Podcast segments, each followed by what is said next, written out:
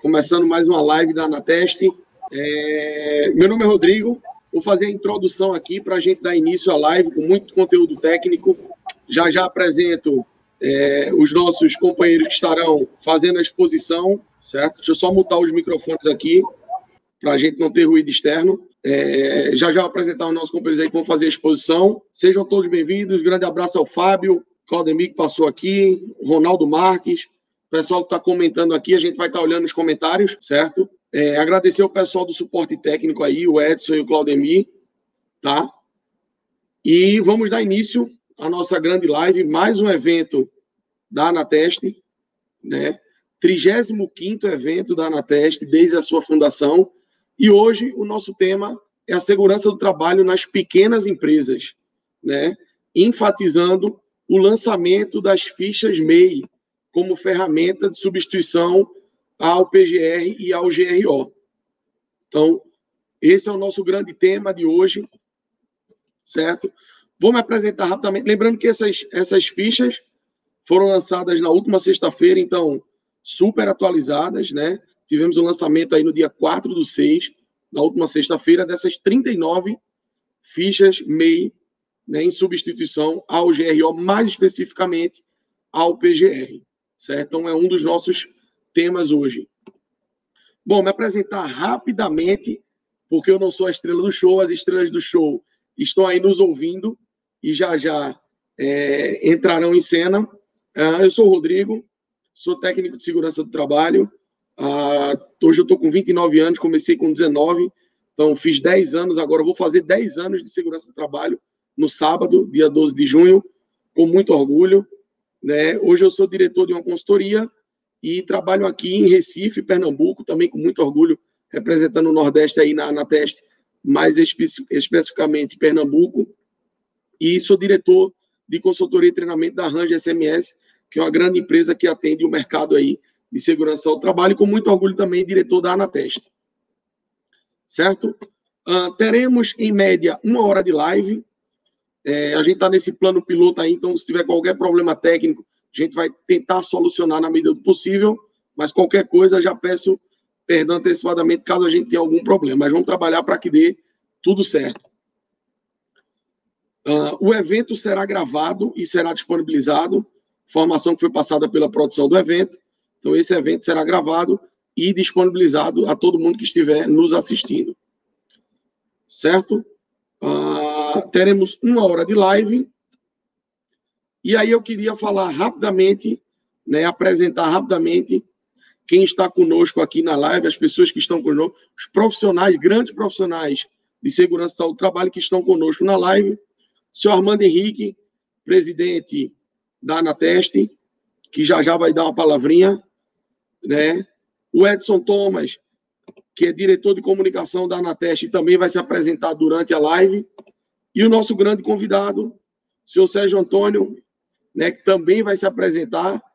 É, eu até brinquei com o senhor Armando que nada melhor do que vocês mesmos para se apresentarem, né, para falarem de vocês mesmos. Toda a experiência aí do mercado de trabalho. Então, Sérgio, muito obrigado pela presença. Muito obrigado de verdade pela presença e pela oportunidade de disseminar o tanto do seu conhecimento. Certo? Ah, os temas abordados serão senhor Armando Henrique vai entrar abordando, falando um pouco sobre a Anateste rapidamente, certo? O Sérgio vai falar sobre a segurança do trabalho nas pequenas empresas, né? Então, MEI, microempresa, empresa de pequeno porte, né? as famosas MEIs, MS e EPPs, certo? E o Edson Thomas vai finalizar a nossa live, certo? Falando sobre as fichas MEI, formato aplicação e impacto delas na área de segurança e saúde do trabalho. Então, pessoal, mais uma vez sejam todos bem-vindos. Peço a vocês, todos que entraram na live agora, né, que chamem os amigos. Muita gente depois diz: ah, eu perdi. A gente sabe que o evento fica gravado, mas o momento para tirar dúvida é só na live. A gente não tem como tirar dúvida pós-live. Então, chame os amigos aí para participar. Tranquilo, pessoal? Bom, Sérgio, Vou pedir que você se apresente aí é, para o pessoal e a gente já dê início ao conteúdo técnico. Fica à vontade. O slide está na tela já. Ok. Meus amigos, eu sou o Sérgio Antônio, sou engenheiro metalurgista e de segurança do trabalho. Eu sou aposentado como auditor fiscal do Ministério, do antigo Ministério do Trabalho, na DRT de São Paulo, também antiga DRT de São Paulo. Já estou aposentado há 14 anos, mas não consigo largar a segurança do trabalho. Ela não se aposentou de mim. Você que disse ter 29 anos, eu só digo para você o seguinte: a VNRs tem 49 anos de vida, vai completar agora em junho. É, completou agora, dia 8 de junho, se eu não estou enganado, 78. E, e como eu sou muito amigo de todos vocês, sempre me dispus a ajudá-los, hoje estou novamente à disposição. E vamos em frente. Deixa eu só pedir, Sérgio, o senhor Armando, se quiser dar uma palavrinha antes da gente iniciar a live, falar algo sobre a Anateste, o espaço claro. é seu, porque aí o Sérgio já começa com toda a parte técnica. Claro, claro. Estão me ouvindo? Me ouvindo agora? Agora sim. Pode falar, é, boa noite, boa noite, Rodrigo. Obrigado pela contribuição, a participação aí como é, facilitador o, o, do, do, do, evento e, e apresentador. É, o, o, Rodrigo está falando de, de, de, de, Recife, olha que interessante, nós estamos com, com o Rodrigo falando de, Recife, o Sérgio Antônio falando de Brasília, eu falando aqui de, de Campo de Jordão e o, e o Edson, o Edson uh, Tomás de São Paulo, ou seja, é a maravilha da tecnologia. Né? Então, é, Rodrigo, obrigado pela, pela contribuição. E, Sérgio, é, muito bem-vindo, Sérgio. Fico muito feliz em ter você com a gente nessa empreitada mais uma vez. Sérgio, que nós alimentamos uma amizade construtiva há mais de 30, 40 anos. É, sempre com o mesmo objetivo e trabalhando nessa causa tão nobre, né? E é, Edson, você é o companheiro de sempre também. Mas, Sérgio, eu gostaria de só concluir dizendo o seguinte, que nós estamos hoje, é, no meu entendimento, é, é, fazendo um ato é, 48 anos de atraso. Por que eu digo isso? Porque quando, em 72, 73, foi lançado nosso nosso modelo de, de segurança do trabalho, legislado, com a, essa figura do SESB, de, de, depois veio as NRs, né? É, na ocasião já houve o discurso de que é, o mais importante era atender as pequenas e microempresas, que era o volume maior já naquela ocasião mas aí houve o entendimento de que uh, tinha que começar pelas grandes empresas e, no, momento uh, imediato, uh, estender ou ampliar para as pequenas empresas. E esse momento posterior ele, ele, durou, durou quase, quase 50 anos, hoje que, de forma objetiva, a pequena e microempresa é tratada de, forma, de forma mais direcionada com relação às ações de segurança do trabalho através das, das fichas B, que é a nossa promessa e a novidade do momento. Então, Sérgio, é, que, que, bacana você é, ter, ter, participado daquele momento inaugural lá e aqui também. Seja bem-vindo. Obrigado. Ok, obrigado. Bom, é isso, pessoal. Vamos dar início agora. Uh, o Sérgio vai estar trazendo o assunto da segurança do trabalho nas pequenas empresas. Quem chegou agora, sejam todos bem-vindos. Né, e vamos ter muito conhecimento técnico. Eu só tenho gratidão por estar encabeçando, agradecer ao senhor Armando, né, o convite aí do Edson Tomás também para estar presente. Sérgio, a palavra Oi. é toda sua, você se apresentar aí e dar início. Ok, obrigado. Só corrigindo, as NRs foram lançadas inicialmente no dia 8 de junho de 78.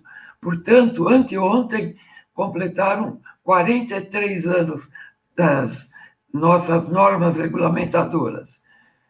Bom, gente, Vamos dar início à apresentação sem mais demora. Eu vou falar sobre a prevenção de acidentes nas MEIs, micro e pequenas empresas.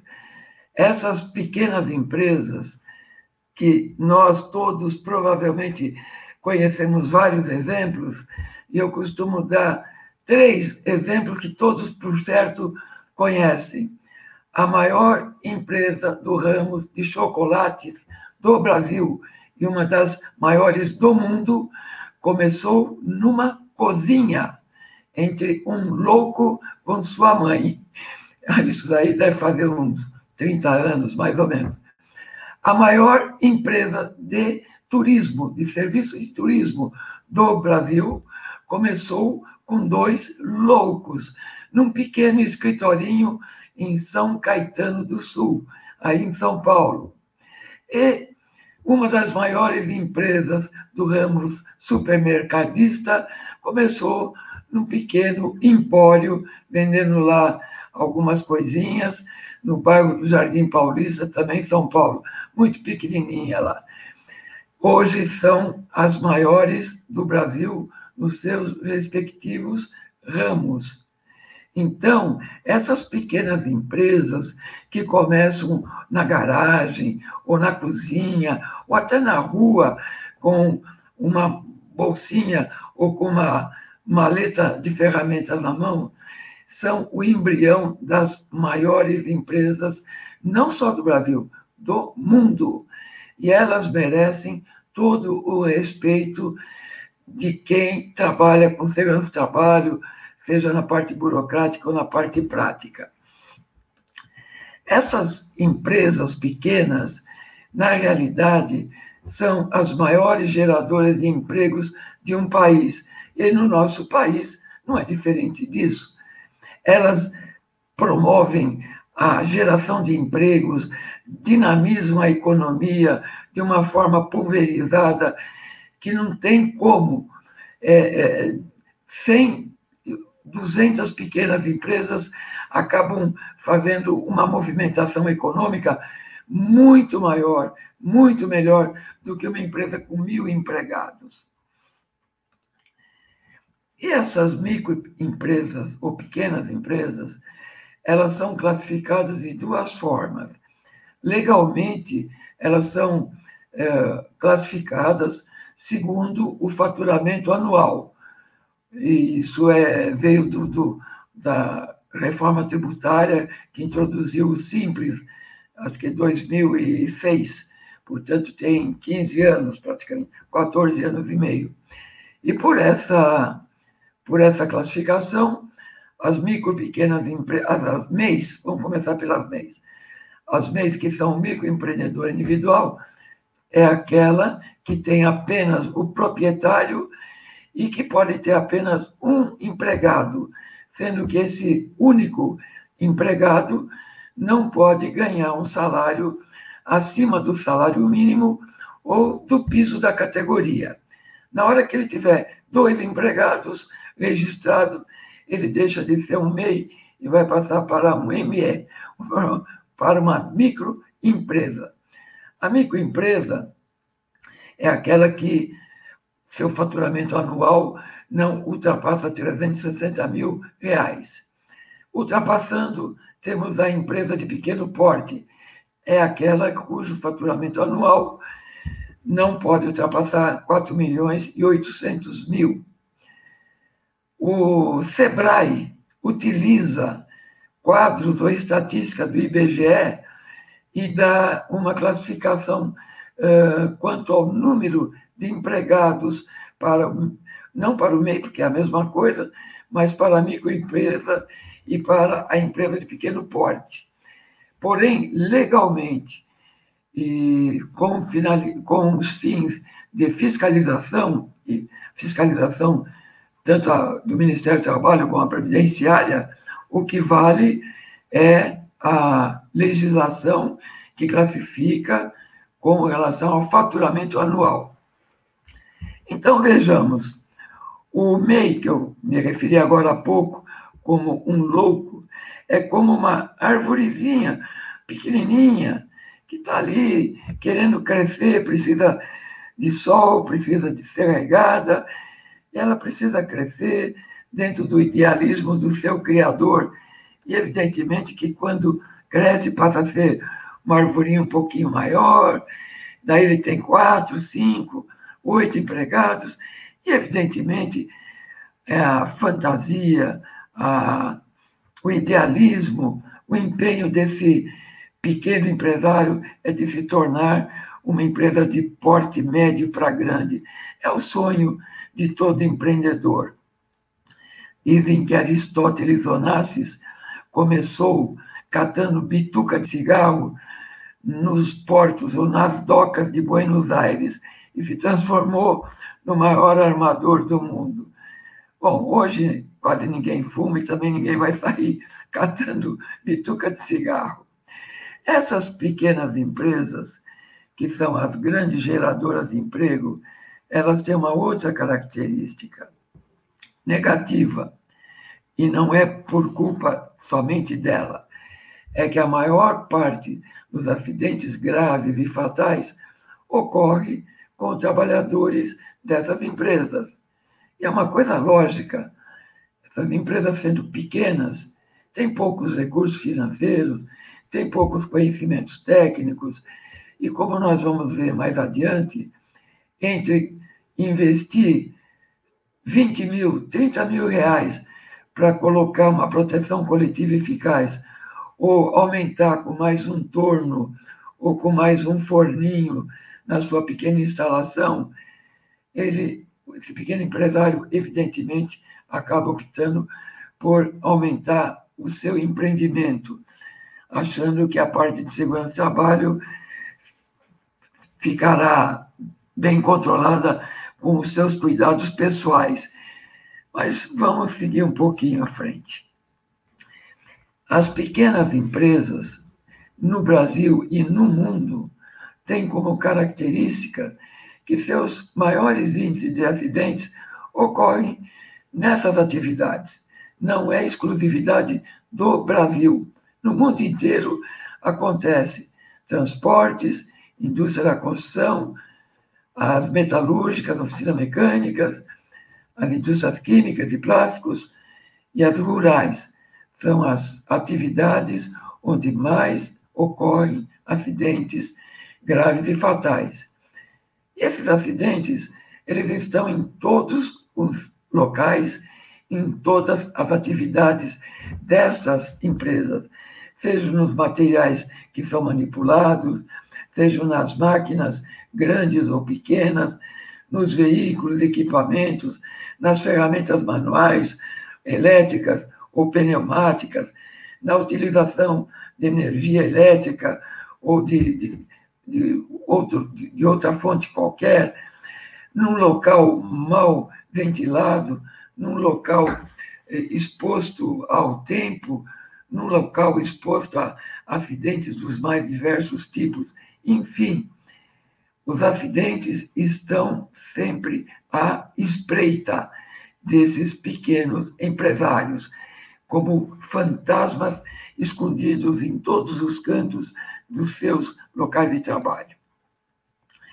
E assim nós temos nessas empresas, e, e, e aliás, é, tanto as atividades como os, as, as causas dos acidentes não são privilégios das pequenas.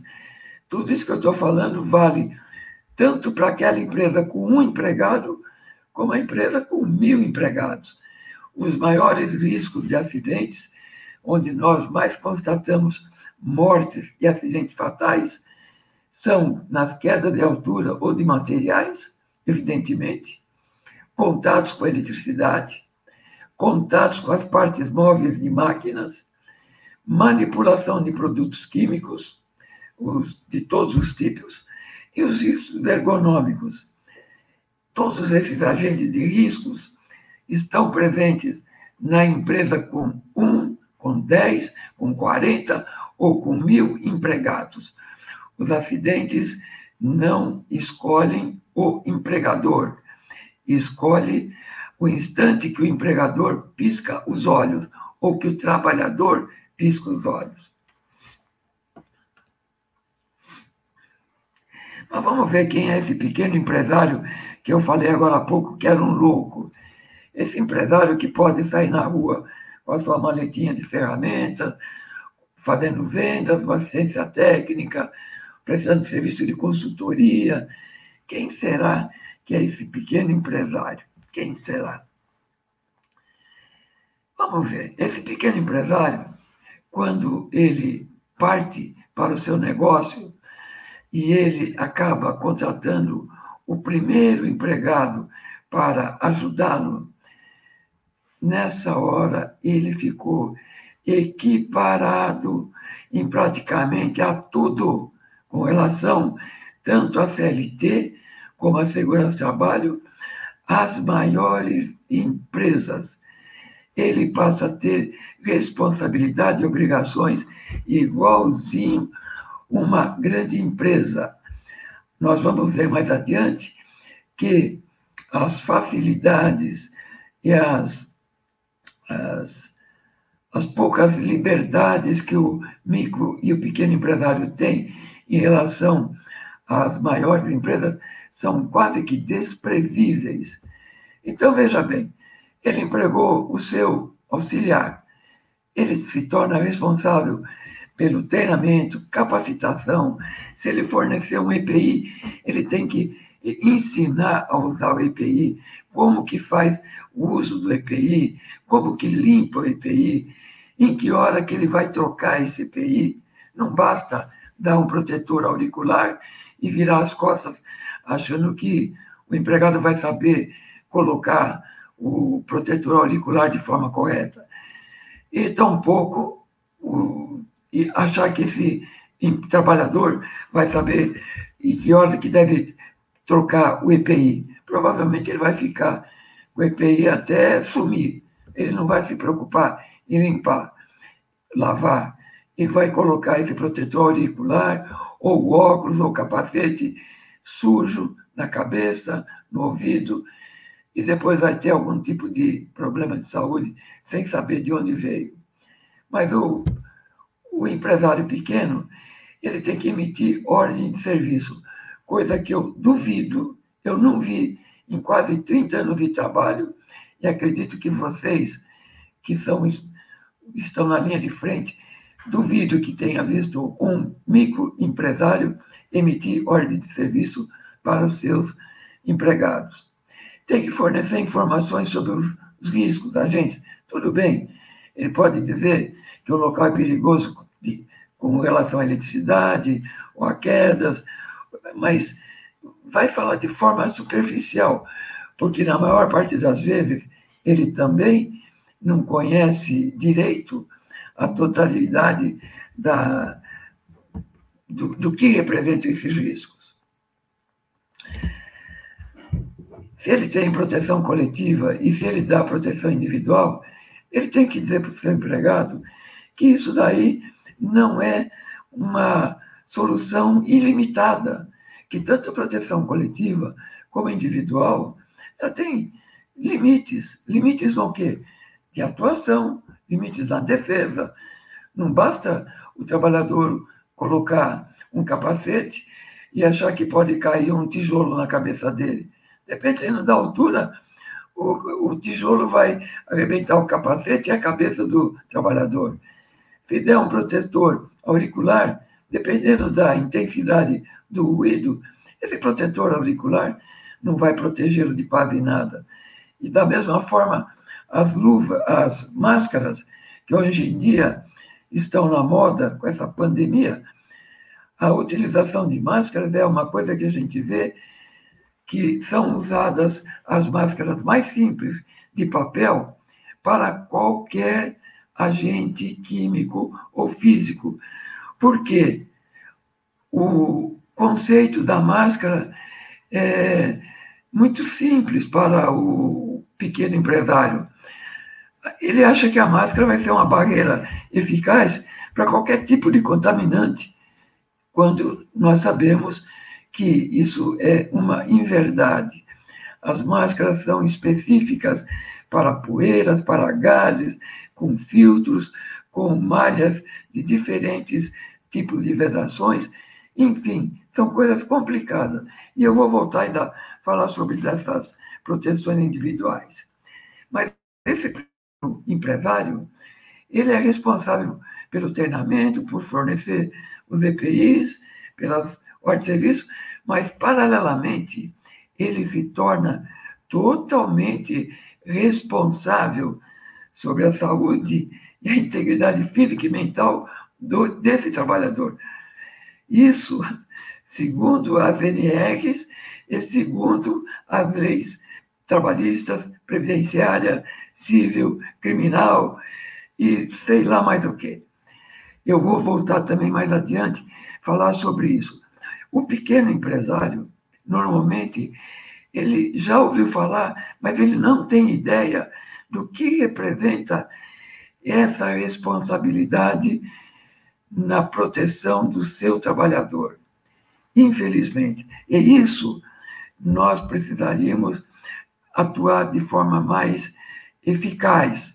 Acredito que as MEIs talvez não, não, não, não atinjam tanto quanto deveriam nesse assunto, mas, mas daqui a alguns minutos eu volto sobre esse assunto. Vamos ver o nosso, nosso, grande, nosso grande idealista, que é o super-homem, o microempresário. Assim que ele começa, ele emprega o seu primeiro trabalhador, ele começa a ouvir um negócio chamado NR.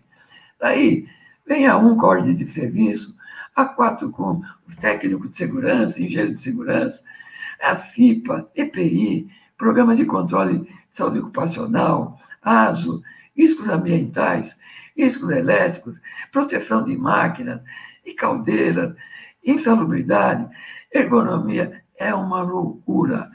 Quando ele se dá conta, ele começa a ser bombardeado por essas NRs.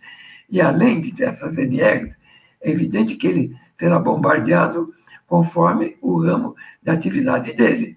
Por exemplo, se ele for tiver uma atividade né, ligada à indústria da construção, ele vai ser, provavelmente vai ficar bombardeado por mais de 1.500 itens, porque além da NR18, ele tem a 35, ele tem a 12, ele tem o Corpo de Bombeiros, tem o Código de Obras do município, ele tem a CIPA, tem as áreas de vivência, enfim, quando ele se dá conta, ele começa a ficar assustado. E a gente torce para que ele não seja acuado por coisas mais graves. Né? Mas, junto com a VNR, aparece um outro probleminha para ele. É uma parte de, da papelada, a parte de documental. Essa parte de documentos que causa espanto pela quantidade e pela complexidade, infelizmente, é muito importante. E isso, acredito, que MEI, as MEIs também não devem ter abordado.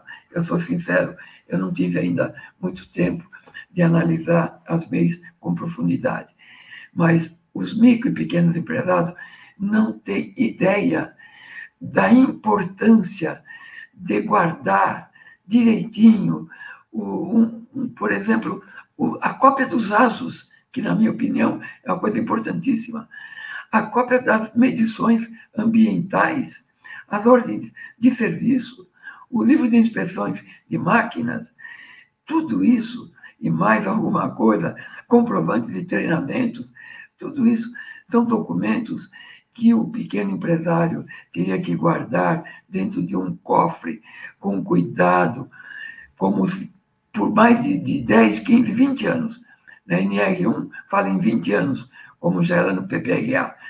Mas ele tem que guardar, porque não sabe se 10 anos ou 5 anos depois de um empregado ter desligado de sua empresa, ele pode ser chamado a responder por uma reclamação trabalhista que esse empregado pode alegar que perdeu a visão num determinado dia, quando entrou um cisco no olho e nada foi feito para remediar aquele cisco no olho, e aquilo acabou gerando a perda da visão.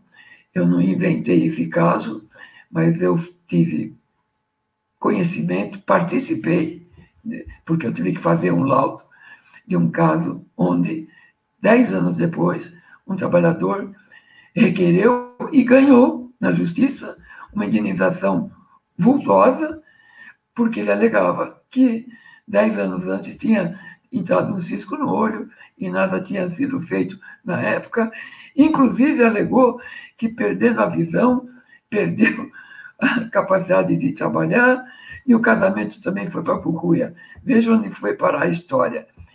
E essa pessoa, esse empresário, teve que pagar uma fortuna dez anos depois da saída do empregado. Ele não tinha nenhum aso, não tinha nenhum registro de, de acidente, e duvido que alguma empresa faça um relatório de acidente, de análise de acidente, por ter entrado um cisco no olho do seu empregado. Mas, enfim, essa parte documental é muito importante, muito importante.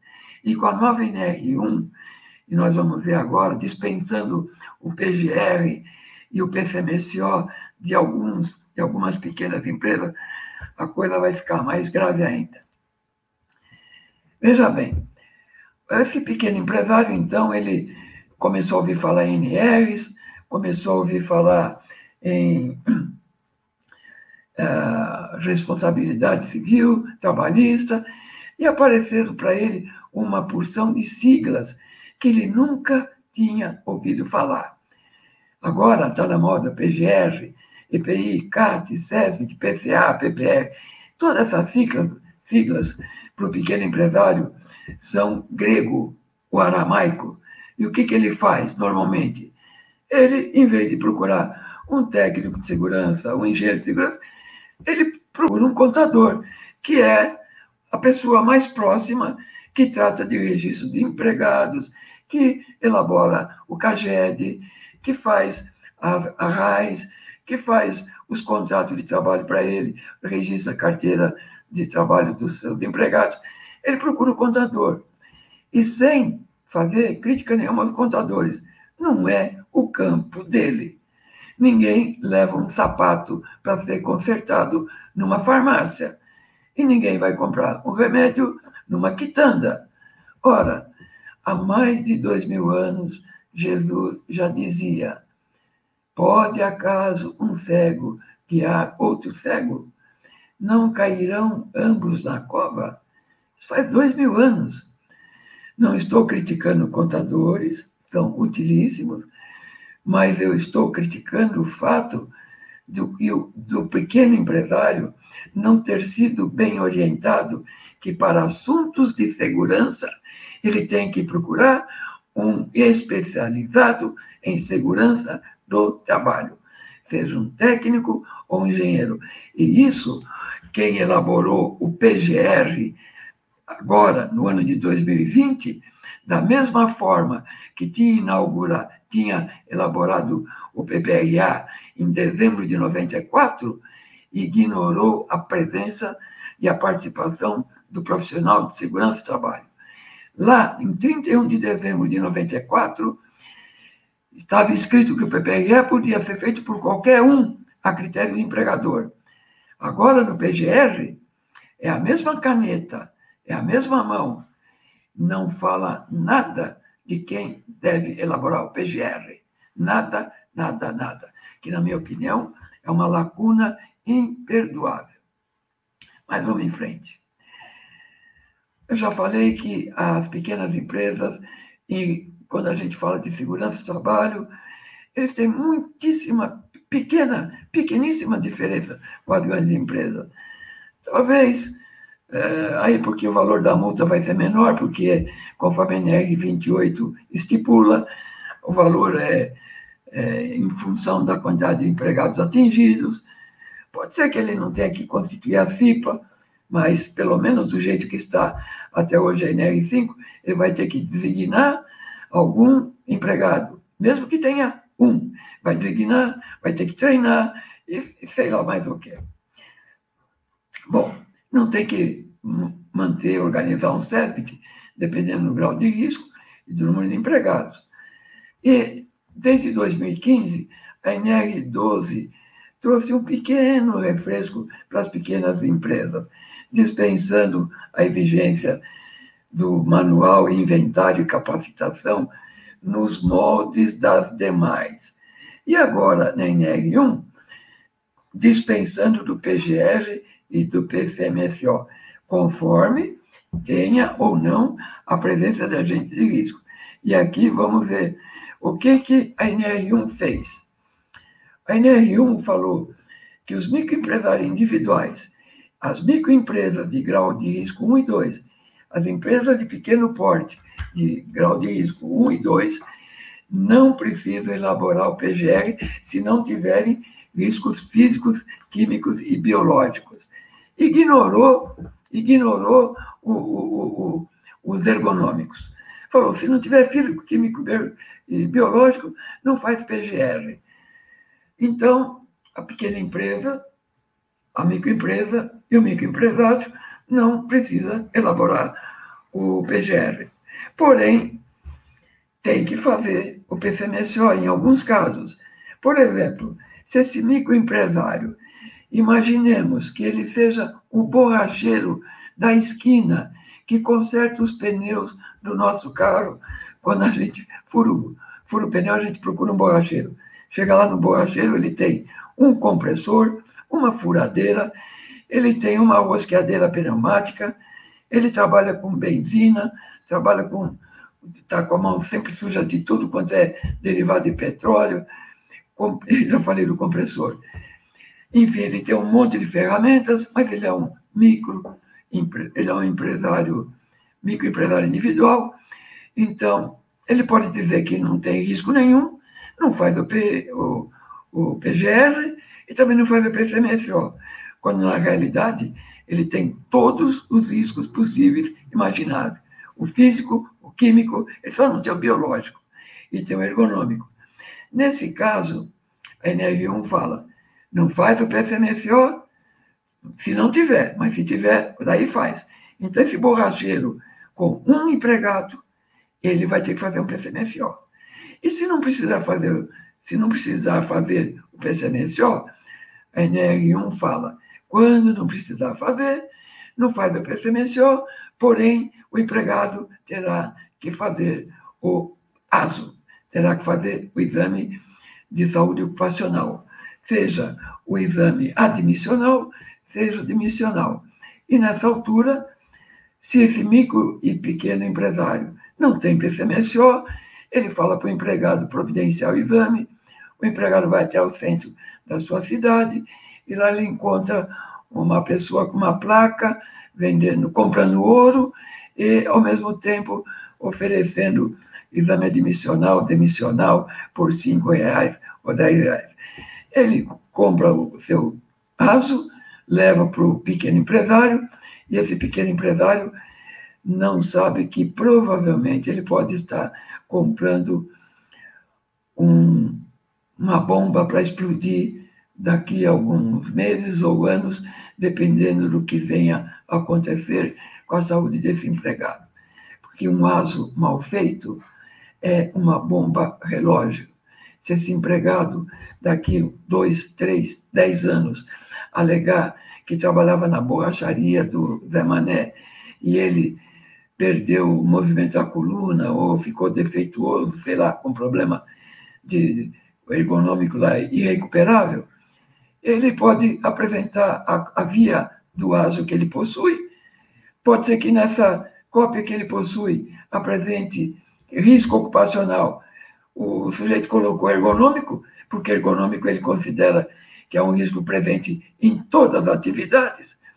O pequeno empresário não encontra a via que ele devia ter guardado com maior carinho e ele vai pagar uma indenização enorme para esse pequeno empregado. Então, para pequenas empresas, grau de risco 1 e 2, microempresa, grau de risco 1 e 2, e microempresa individual, tem um problema danado porque fala que não precisa fazer o PGR e não faz o PCMSO se não tiver os riscos. E é, o enunciado da NR1 faz confusão com os riscos ergonômicos. Tem hora que não menciona, tem hora que menciona, e a gente fica sem saber quando que ele deve ser considerado como agente de risco é, essencial para elaborar uma, uh, um PGR ou um PCMSO. Os elaboradores da NR1 não se detiveram nessa confusão. Mas tudo bem, vamos lá, está feito o alerta. eu volto a repetir que para o pequeno empresário, a, a cópia do ASO tem que ser, o ASO, em primeiro lugar, o ASO tem que ser muito bem feito, muito bem feito, e não numa empresa que por cinco reais entregou o ASO e nem viu a, a, a cara do, do trabalhador. Entregou ali no, no, no portão, no portão da, da, do centro da cidade. Muito bem, bem feito e tem que ser muito bem guardado. Mas vamos lá. O pequeno empresário tem que prevenir acidente de que jeito? Ele tem que chegar antes do acidente. Prevenir é isso, é chegar antes. Mas do que? Seja do acidente ou seja da doença. Ele tem que chegar antes daquilo que ele não quer que ocorra. Muito bem. Mas para ele saber o que, que pode prejudicá-lo e para ele se prevenir, ele precisa ter conhecimento. Ele precisa saber o que, que, o que existe na atividade dele que pode causar mal aos seus empregados. E geralmente ele tem desconhecimento.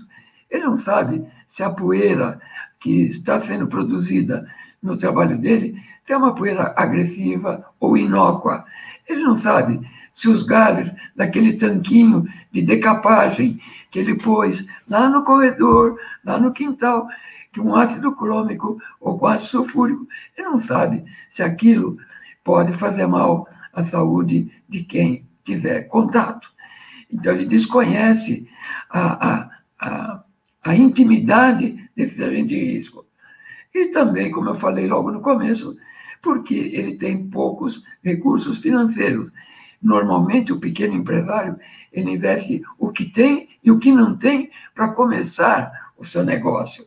E até ele começar a ter um pouquinho de sobra para ele melhorar as condições de trabalho, ele passa por todos os riscos possíveis nas suas atividades.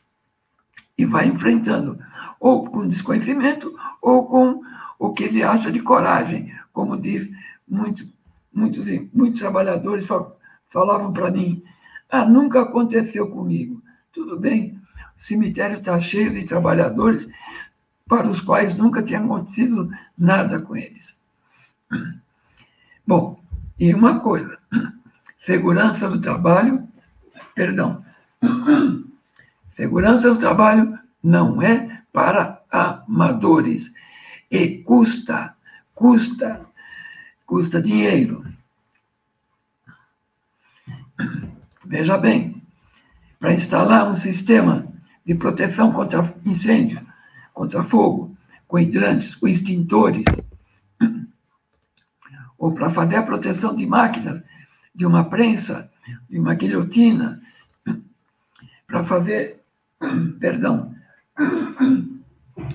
um sistema de ventilação local exaustora numa empresa que produza muita, numa atividade que, que produza muita poeira, como lixadeiras e politrizes, ou um, um, sistema de ventilação local exaustora para um tanque de decapagem, de zincagem, de niquelação, de cromação, sei lá do que, ou até um forninho de fundição, um sistema de ventilação local exaustora, normalmente, nessas condições, custa mais caro do que todas as máquinas que o pequeno empresário possui no seu estabelecimento.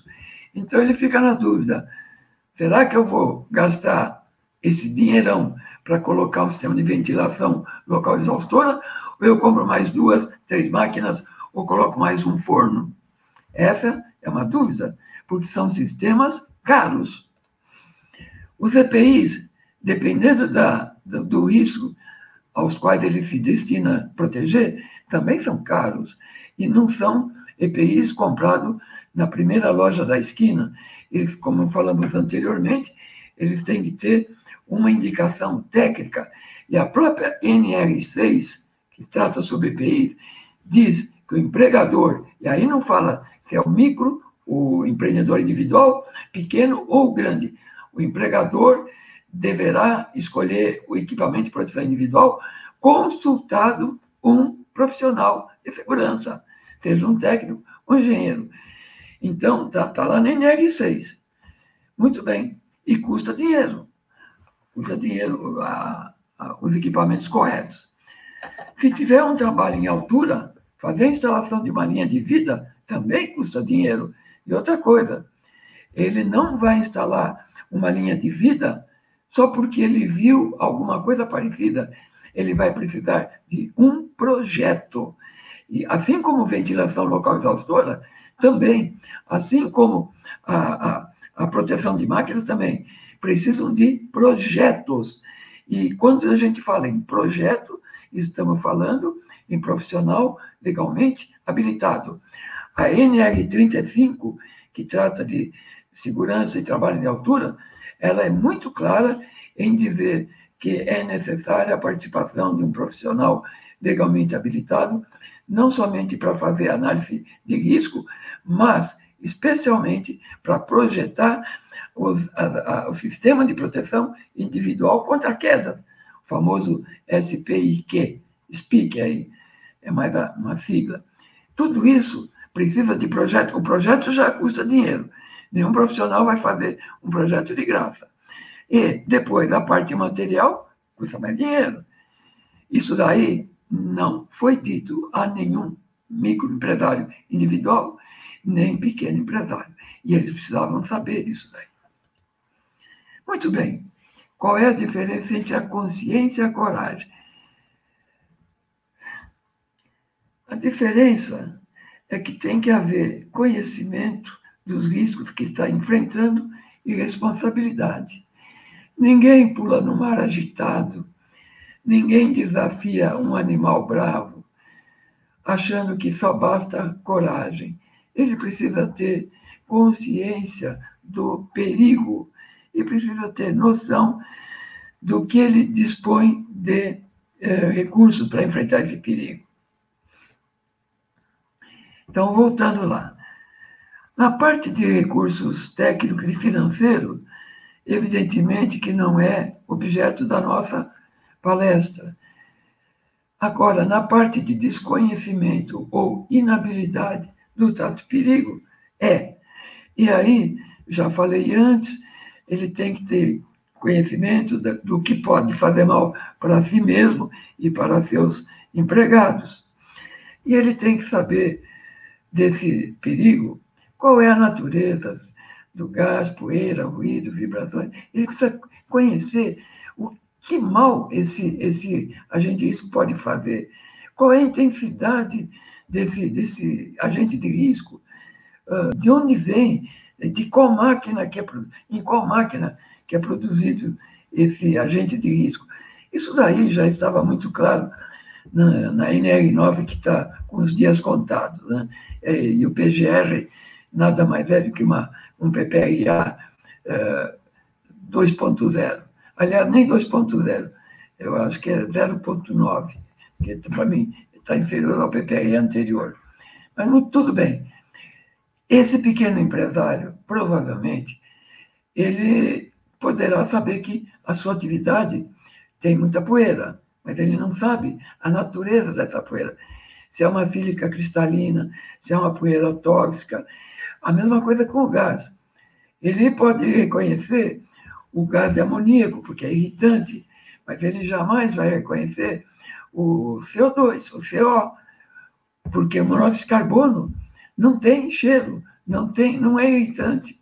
Pelo contrário, é um pouquinho sonolento e depois do sono pode dar, causar a morte.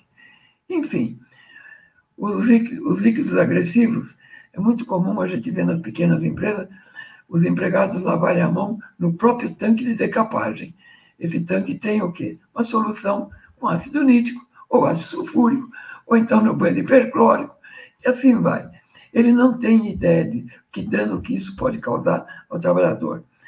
As fichas de informações de segurança de produtos químicos, que já são obrigadas a serem fornecidas quando é comprado qualquer produto químico, as famosas FISCP, é, FISPIC, ela já, já ajuda um pouquinho, porque elas, cada vez que o, o empresário compra uh, um produto químico, junto com a nota fiscal, vem uma cópia da FISPIC dizendo o, quais são os riscos se houver derramamento, ingestão, contato com a pele e assim por diante. Agora, os meios de eliminar ou reduzir esse agente de risco a um nível que não cause mais mal nenhum dentro do seu estabelecimento, aí a coisa já muda. Porque não é na ficha de informações de segurança de produtos químicos e nem na MEI. Isso daí, só um profissional de segurança que vai poder ajudá-lo, porque a tendência natural do pequeno empresário é de comprar um EPI, mas ele não sabe que o EPI pode reduzir parcialmente ou pode ser até inútil, dependendo do agente de risco. E o objetivo, quando está diante de um agente de risco, é eliminar o risco eliminar o agente de risco. Então, é, sempre que se depara com um agente de risco, ele pode ter várias opções. Ele pode mudar de lugar, a fonte que está causando essa, essa disseminação do agente de risco, pode pôr uma barreira, pode utilizar EPI, ou pode eliminar o processo, o agente de risco, mudando o processo é evidente que é natural que ele procure o mais simples. Mudar de processo seria o mais simples, mas se ele não conseguir mudar de processo, normalmente ele acaba indo na utilização da EPI, quando o correto era mudar de local ou eliminar o processo. Né? Veja na esquerda. Nos quadrinhos da esquerda você tem um cruzamento, você pode usar finalização barata mas o risco continua bem presente. Você pode utilizar uma finalização eletrônica um pouco melhor que aquela primeira, mas o risco continua presente. Agora, se construir uma passagem de nível, eliminou totalmente o agente de risco. Só que isso tudo é muito bonito falar, mas as diferentes opções também trazem diferentes tempos para implementação, diferentes custos e diferentes eficácias. Na parte de custos, é o problema do pequeno empresário. Assim, esse pequeno empresário, ele desconhece, mas ele já é obrigado legalmente a procurar o auxílio de um profissional de segurança em várias ocasiões, seja para elaborar um programa PPRA, apesar que nós já falamos que o texto não obrigava, mas o PCMSO, o PGL atualmente também não fala, PCMAT, o Programa de Prevenção à Exposição a Benzeno, o LTCAT, Programa de Conservação Aditiva, Programa de, de, de Proteção Respiratória, treinamentos para capacitação nas diversas NRs, 35, por exemplo, na 18, diz que capacitar o trabalhador, capacitar não é somente dizer para ele os riscos, é dar aula com uma, uma temática dentro de uma grade horária, com material fornecido por escrito, por um profissional legalmente habilitado e com conhecimento naquilo que vai eh, ministrar a aula, seja para trabalhar com uma com forno, com uma politriz, com uma injetora de plástico. Né? Então, o, o, profissional que vai promover o curso de o treinamento de capacitação, ele tem que ter a famosa proficiência, ou seja, conhecimento daquilo no qual ele se propõe a ensinar o trabalhador. Tudo isso tem que ser documentado. Então, para fazer qualquer caso, qualquer situação dessa, seja o microempreendedor individual ou pequeno, ele vai ter que contratar um técnico, um engenheiro, para avaliar, escolher o EPI, para fazer uma medição de ruído, para fazer uma medição de um vapor, de um gás, de uma poeira. Se tiver que fazer um laudo de instalações elétricas, um laudo de aterramento, se ele tiver um vaso sob pressão, que é o caso do nosso borracheiro da esquina, o, o vaso pressão tem que ter o livro, tem que ter o laudo, tem que ter um, um monte de coisas que, evidentemente, somente o profissional em segurança pode fornecer. E, às vezes, esse pequeno empresário ele vai atuar como prestador de serviço ou subcontratado de uma empresa maior. E a empresa maior pode exigir dele coisas que não estão na NR. Ele só tem quatro ou cinco trabalhadores e a contratante pode exigir que ele contrate um técnico de segurança para supervisionar esses quatro trabalhadores. E não adianta ele dizer que a NR4 o dispensa, porque a empresa contratante tem o direito de fazer essa exigência. Bom, existe um monte de situações dessas. A pequena empresa, então, ou ela contrata um profissional em FST para eh, pontualmente auxiliá-lo nessas situações, ou então procura, coisa que eu nunca vi, confesso, em 25 anos, quase 30 anos de trabalho, nunca vi, constituir com empresas do mesmo ramo ou da mesma área, às vezes mesmo bairro, um SESMIT comum. Então, eles dividem as despesas de pagar um técnico de segurança ou um engenheiro de segurança para poder auxiliá-los em tudo que eles precisarem. Ou também podem pedir o apoio dos sindicatos, no caso patronal dos trabalhadores, do patronal, no caso do SECONSE, ou de entidades como o SEBRAE, SEB e SENAI. Essas três entidades, SEBRAE, SEB e SENAI, assim como o SENAC e outros do sistema S, elas prestam assessoria em várias situações e, apesar de ter um pouco de burocracia, são outro encaminhamento possível de ser feito. Eu costumo dizer que o pequeno empresário, empresário não devia pedir a colaboração dessas entidades, deveria exigir, mas desde que, evidentemente, eles tenham a correspondente eh, resposta, ou seja, não, não basta alguém dizer o que eles têm que fazer se eles não fizerem. Muito bem, eu deixo duas sugestões. Qualquer brasileiro, qualquer cidadão no mundo para dirigir um veículo, ele precisa fazer um curso e fazer um exame prévio para conseguir a sua carteira de habilitação.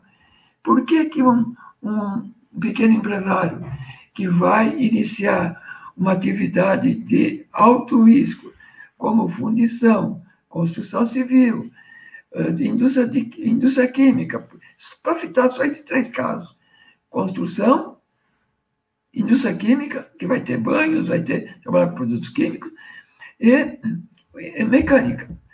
Por que, que na hora de ele pedir o, cartão de CNPJ, por que, que não é exigida dele uma capacitação prévia em segurança do trabalho para ele conseguir iniciar seus trabalhos? Bom, essa é uma sugestão. A outra, já existe, uh, acho que o SEBRAE tem uma linha de crédito eh, que, que, que fornece empréstimo para as micro e pequenas empresas. Mas eu acho que o governo devia criar uma linha de crédito destinada especificamente para a, o financiamento de proteções coletivas, que é o caso que eu citei no começo. Sistemas de ventilação local exaustora custam caro e são importantíssimos numa porção de atividades. Então, poderia ter uma linha de, de, de financiamento para proteções coletivas. É, isso aí provavelmente iria diminuir com o tempo o muito que o governo gasta com indenizações, aposentadorias precoces e muitas vidas seriam preservadas. De qualquer forma, vocês vejam que a vida do pequeno empresário não é fácil não é fácil. Gente, com isso eu encerro a, a minha fala, me colocando à disposição para eventuais questionamentos, se eu estiver à altura de poder responder. E agradeço o convite do Armando Henrique, amigo de mais de 30 anos, e de outros que todos trabalhando na prevenção também são meus amigos. Agradeço o convite e a presença. Obrigado. Senhor Sérgio, muito obrigado. É, senhor Armando vai poder agradecer também, inclusive, pela amizade. Deixa eu mandar só um abraço para o senhor. Deixa eu só tirar, eu vou tirar a projeção de tela do senhor aqui. Mandar um abraço para o senhor aqui, que é do Fábio Pisa. Seu nome é me matar. Ele mandou uma, mandou uma mensagem para mim aqui, pedindo para mandar um abraço para o senhor, fazia muito tempo que não ouvia pessoalmente. Ele mandou um grande abraço para o senhor. O Fábio, o Fábio Pisa, ele é culpado de eu estar falando hoje aqui com vocês. Ele, no comecinho do ano de 95, ele me procurou perguntando se eu queria, junto com ele e com o médico, iniciarmos treinamentos dos famosos PPI e PCMSO, que tinham sido criados no dia 31 de dezembro de 94. A minha amizade com o Fábio já tem mais de 20 anos e eu agradeço o abraço que ele me mandou e retribuo em dobro a, tu, a ele e a vocês. Obrigado, muito obrigado. A gente viu muitos condicionantes, é, muitas soluções, né? não só problemas, mas problemas e soluções para esses microempresários, microempresários individuais e empresas de pequeno porte. Só, Armando, se eu fica com a palavra aí para a gente já avisar o pessoal que não acabou, que o Edson Tomás vem com o assunto no momento ali, né, está gerando burburinho, que são as fichas de Isso mesmo. É, lembrando que o Sérgio Antônio publicou um livro é, sobre segurança do trabalho na pequena e microempresa. Esse livro, salvo engano, está tá nas livrarias à disposição. Se não tiver, é só entrar em contato é, com o Sérgio Antônio, é, pode ser a, a, nosso, nosso intermédio. Acho que é muito importante nesse momento tão, tão é, é, é, especial que entra agora essa questão da, da, das fichas MEI para as pequenas e microempresas. eu queria até fazer aqui, Edson, uma, uma proposta de encaminhamento. A exposição do, do Sérgio Antônio é muito, é muito empolgante, ela tem começo, meio e fim. É, a, a, condensar isso em uma hora ficou realmente ficou muito muito o tempo ficou muito curto. Então a, a minha proposta é, é, de você fazer uma, uma, apresentação introdutória e a gente marca uma nova live só para falar sobre as fichas MEI pode ser assim? É, boa noite, Boa noite. Oi? Está perguntando boa noite, Estou te escutando. Boa noite, Rodrigo. Boa noite, senhor Sérgio Antônio. Prazer conhecer. Parabéns pela excelente aula. Eu fiz uma aula aqui hoje, não foi nenhuma palestra, foi uma aula magna, sensacional. Inclusive, deixa eu só abrir um parêntese rapidamente, senhor Sérgio, que os comentários aqui são só elogios. A gente não esperava nada diferente disso, né? Eu não consigo ler todos, mas o pessoal aqui nos comentários é só elogio à exposição que foi feita. Nossa gratidão senhor e o Edson fica com a palavra aí, da sugestão de seu Obrigado. É isso aí. Eu estou acompanhando aqui o, o chat do YouTube e as pessoas estão agradecendo mesmo pela aula, foi sensacional. É, eu acho que alguém está com o microfone aberto, está dando microfonia.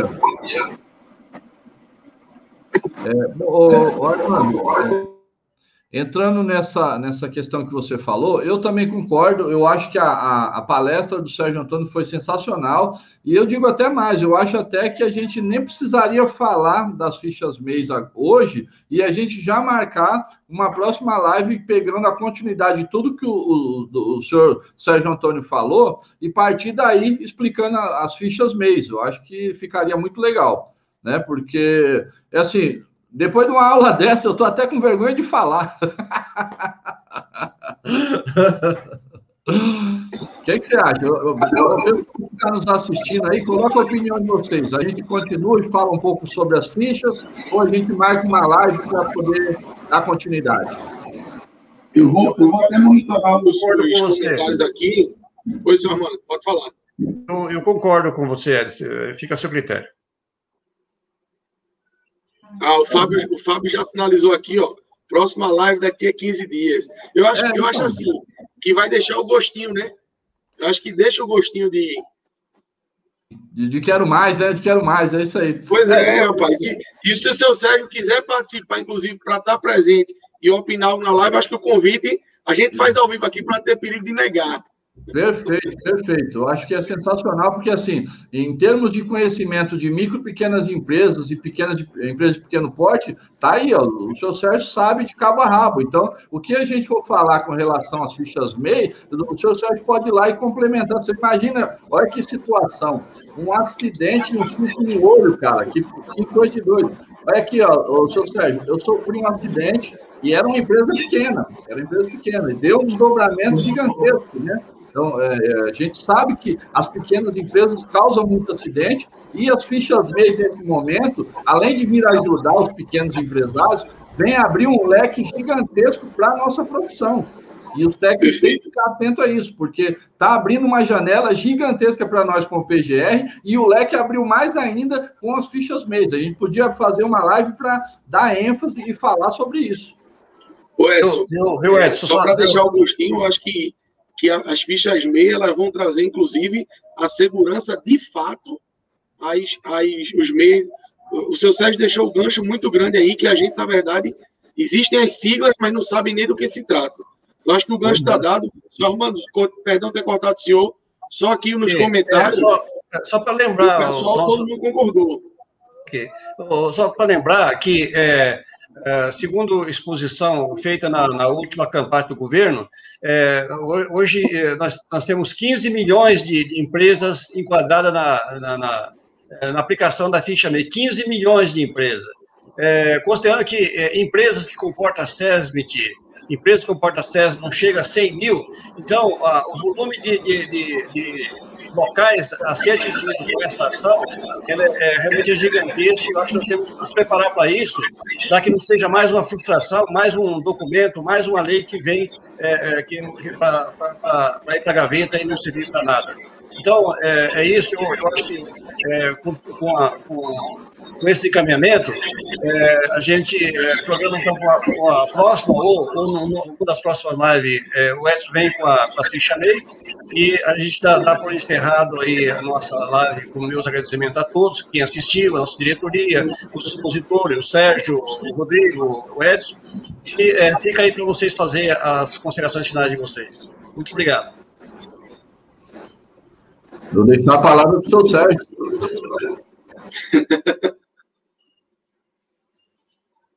Seu Deixa eu só desmontar tá o seu aqui, seu Sérgio. Seu microfone está agora, agora, pode falar. Não, agora era para não dar microfonia. Eu é que agradeço a, a chance. Eu é que agradeço a chance de compartilhar com vocês dessa hora muito gostosa. Segurança do trabalho, como eu disse, não se aposentou de mim.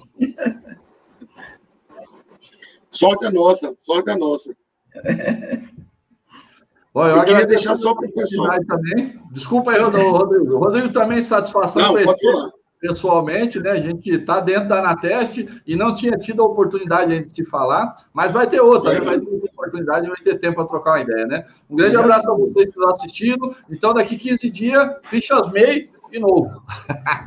Ô, Armando, você, como presidente, tem que conseguir um esforço adicional para mudar a NRI 1, porque ela omitiu totalmente a participação dos profissionais de segurança no PGR. Pior do que estava na NR 9, hein? Pior. Perfeito. Já, já pode ser um próximo tema, viu? E, e aí a gente vai muita coisa a debater. Eu queria só comentar com o pessoal que está aí na, no chat e está no, nos assistindo que as redes sociais da Anatesta elas estão passando no rodapé. Tá? Então vocês conseguem ter acesso a todas as redes sociais da Anateste. Seja Instagram, seja Facebook, tá tudo aí no rodapé, LinkedIn, certo? Bom, no mais, eu deixo aqui meu agradecimento, uma honra estar com é, esses grandes profissionais, com todos vocês. E, senhor Armando, quem nos seguir na rede social vai ficar ciente dessa próxima anúncio aí dessa live daqui a 15 dias, com o Edson trazendo, com a participação especial do seu Sérgio. Acho que é isso. Fica aqui os meus agradecimentos. Tá bom. Obrigado. Obrigado.